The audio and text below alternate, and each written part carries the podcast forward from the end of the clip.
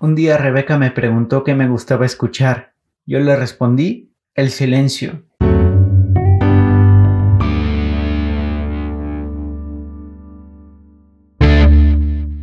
Una imagen dice más que mil palabras, pero el silencio es el principio de todas las preguntas y todas las respuestas. Si pudiéramos concebir la nada desde nuestros límites humanos, creo que el silencio es lo más cercano a experimentarla. La vida es bella es una película que detesto. Sin embargo, el acertijo que le dice el doctor a Guido me ha parecido maravilloso desde que era niño. Si dices mi nombre ya no existo. ¿Qué soy? El silencio. El origen de todo es la nada. Si la nada es el silencio, el sonido lo es todo. Para que surja algo debemos partir de la nada, del silencio.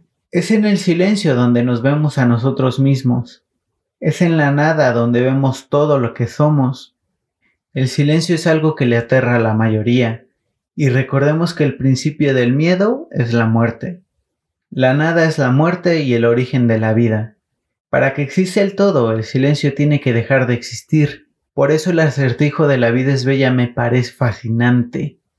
Ismael Serrano canta, si se callase el ruido quizá podríamos hablar y soplar las heridas, quizá entenderías que nos queda la esperanza. Estamos rodeados de ruido y parece que todos queremos tener la respuesta a todo, que consumimos información porque nos sentimos más seguros.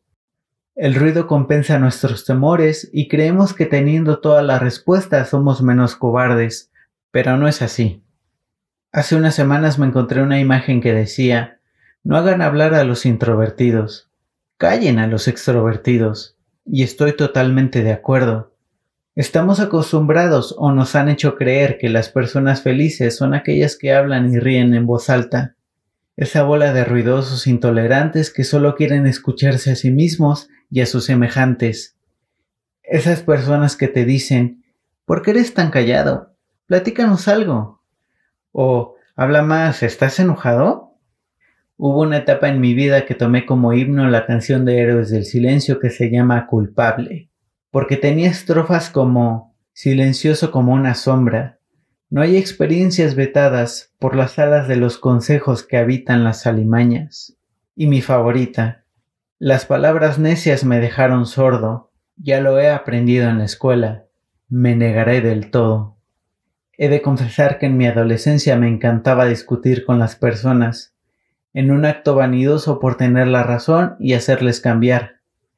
Hoy con 28 años me hago el sordo ante los necios. He aprendido a ignorar a los extrovertidos e incomodarles con el silencio. Eso no significa que no disfrute tener la razón, porque normalmente la tengo, o que no discuta con uno que otro idiota, pero he aprendido a crear silencios en medio de tanto ruido. He aprendido a soplar mis heridas y llenarme de esperanza en un mundo que se esfuerza demasiado en gritar que todos son felices cuando no lo son. Disfruto las noches y su silencio. De hecho, estos episodios que escuchas han sido escritos y grabados en las noches. Es en las noches donde menos miedo me dan mis monstruos bajo la cama. Es en el silencio donde puedo enfrentarme a la segunda entrada, el espejo mágico que me enfrenta a mi yo verdadero porque he aprendido que ser valiente también es ser vulnerable. Ya me atrevo a hacerlo delante de mí mismo. El silencio es más importante en la música que el sonido. El silencio es una ventana a la creatividad. El silencio es el principio del todo. En el silencio estamos desnudos y nos escuchamos en un espejo. Disfrutémonos y callémonos.